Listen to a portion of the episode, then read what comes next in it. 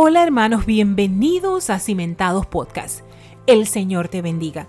Yo soy la pastora Brenda Dorta y en Cimentados queremos enseñarte palabra de Dios para edificar tu vida y para motivarte a seguir creciendo en la fe.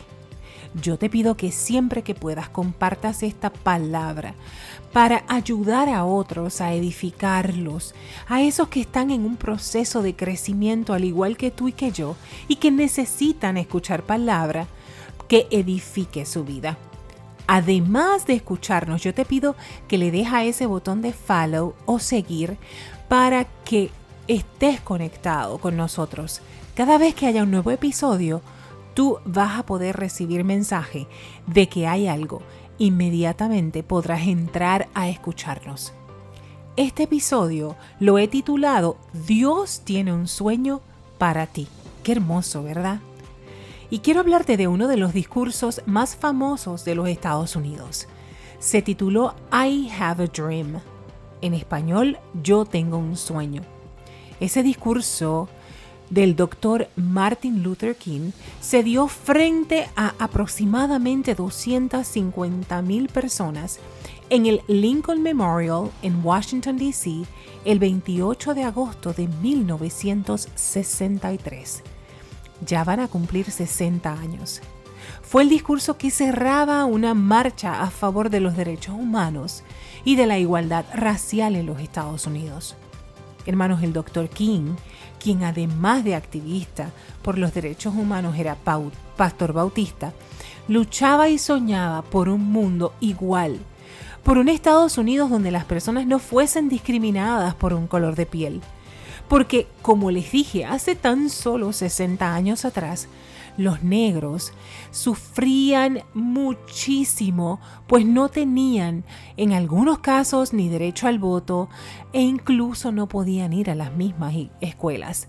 Había una gran segregación racial aún en las iglesias.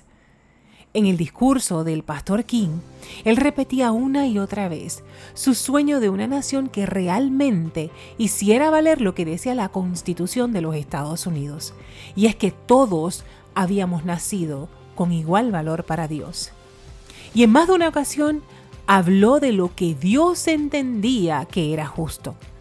Es un mensaje hermoso y profundo que dio pie a que por fin comenzara un verdadero cambio en los Estados Unidos con relación a la igualdad de los derechos humanos. De hecho, muchos consideran que este discurso fue el mejor del siglo XX. Y, hermanos, cuando yo leía este discurso, obviamente esta palabra repetida de un sueño me puso a pensar. Y pregunté para mí, ¿qué es un sueño? Y busqué y la Real Academia Española define un sueño como una cosa que carece de realidad o de fundamento, y en especial un proyecto, un deseo o una esperanza sin probabilidad de realizarse. Me quedo pensando, ¿será cierto? Oye, si un sueño está definido como cosa que carece de realidad y por ende no tiene posibilidad de realizarse, entonces, si el sueño se realiza, el sueño se convierte en un milagro. El sueño habrá sido mío o tal vez habrá sido un sueño de Dios para mí. ¿Y de dónde saco esto? Hermanos, porque en la palabra me dice en Lucas 18:7 que lo que es imposible para los hombres es posible para Dios. Por eso, cuando pienso en ese discurso, pienso, ¿realmente ese habrá sido el sueño del reverendo King? ¿O será el sueño de Dios por el que el pastor King luchó? ¿Será que porque él fue de tez negra y sufrió racismo, quería en su carne ser tratado igual? ¿O será que Dios, quien siempre ha visto a todos los seres humanos iguales, tenía ese sueño y plantó el sueño en el corazón del Dr. King. Alguien que él sabría que iba a tener una increíble pasión por luchar por ese sueño. Y entonces, amados hermanos, este análisis me lleva nuevamente a la palabra. Y recuerdo a un joven soñador que no había pedido soñar, sino en quien Dios depositó un sueño que precisamente parecía imposible. Un sueño tan y tan grande que hasta su padre, quien claramente lo favorecía de entre sus hermanos, se sintió perturbado o amenazado incluso. Estoy hablándote de José. Un sueño que claramente no pudo haber sido de su autoría, porque dice la palabra, y usted sabe la historia de José, que el sueño imposible terminó realizándose. Tal como lo dice la definición, era imposible, pues humanamente no había posibilidad alguna de que José, un hebreo, que es un título, no una nacionalidad, el menor de sus hermanos, fuera a convertirse en gobernador de toda la nación más grande e importante del mundo conocido en aquella época. Hermanos, no había forma humana posible de que un judío tuviera delante de él al sol de Egipto, o sea, al faraón, rindiéndole pleitesía y agradeciéndole. Eso, eso sabemos que fue el sueño de Dios para José.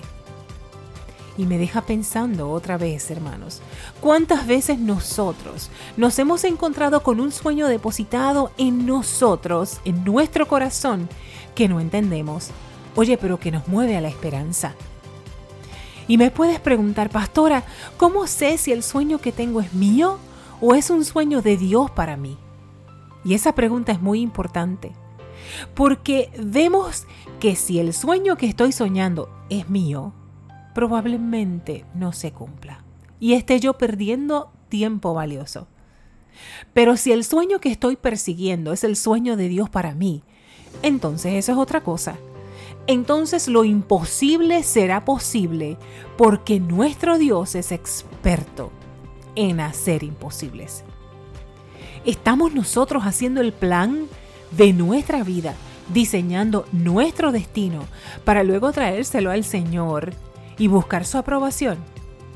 Porque si es eso lo que estamos haciendo, te tengo que decir que lo estamos haciendo mal. El Salmo 126 comienza diciendo, cuando el Señor cambió la suerte de Sión, nos pareció que estábamos soñando. ¿Por qué? Porque era imposible porque habían pecado grandemente y a causa de esto el Señor les había entregado en manos de la potencia mundial de esa época. No había forma humana de que el sueño de ser nación nuevamente se cumpliera a menos que fuera un milagro, un sueño de Dios para ellos. Pero Efesios 2.10 nos dice muy claro que nosotros somos hechura suya, creados en Cristo Jesús para buenas obras Dios te creó y no te creaste tú a ti mismo. Así que nuestra manera de hacer las cosas, nuestra manera de averiguar cuál es el sueño de Dios para nosotros, debiera ser ir a los pies de Dios y decirle o preguntarle, papá, cuéntame tus sueños. ¿Dónde encajo yo en tus sueños? ¿Cómo puedo yo servir en tus sueños? ¿Para qué me creaste tú a mí? Hermanos, estoy aquí para decirte hoy que si tú estás en el sueño de Dios para tu vida, no importa lo que Él tenga que hacer para que ese sueño se cumpla, Él lo va a hacer. No importa a quiénes tenga que mover o qué haya que eliminar del camino, Él lo va a hacer. Porque nada ni nadie puede oponerse al sueño de Dios para tu vida.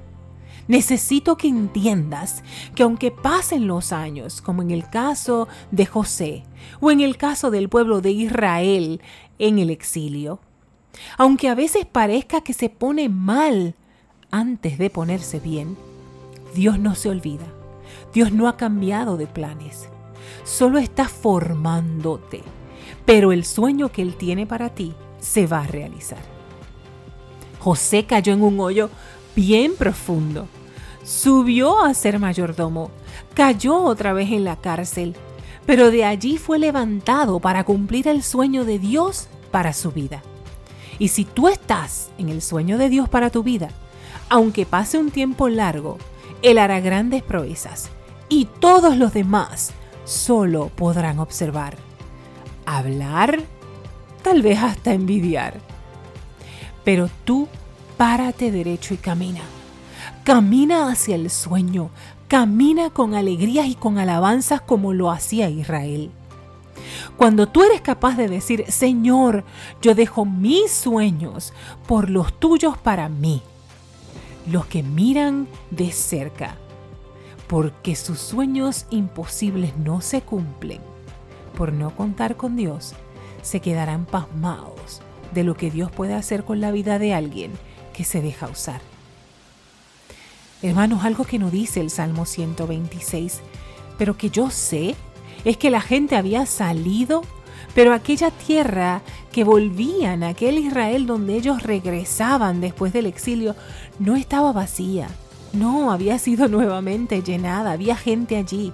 Ahora ellos tenían que llegar a volver a acomodarse. El que tenía tierras antes, ahora tenían que llegar a ver qué había pasado. Y me puedes decir a Dios, pero ¿qué pasó, pastora? No era el sueño de Dios, no se supone que sea fácil. No era perfecto según usted.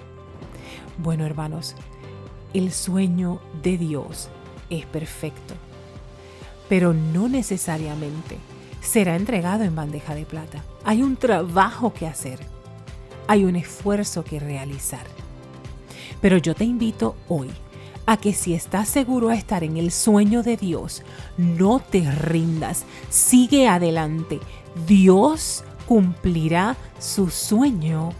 Dios te mantendrá y hará que lo que tenga que moverse sea movido.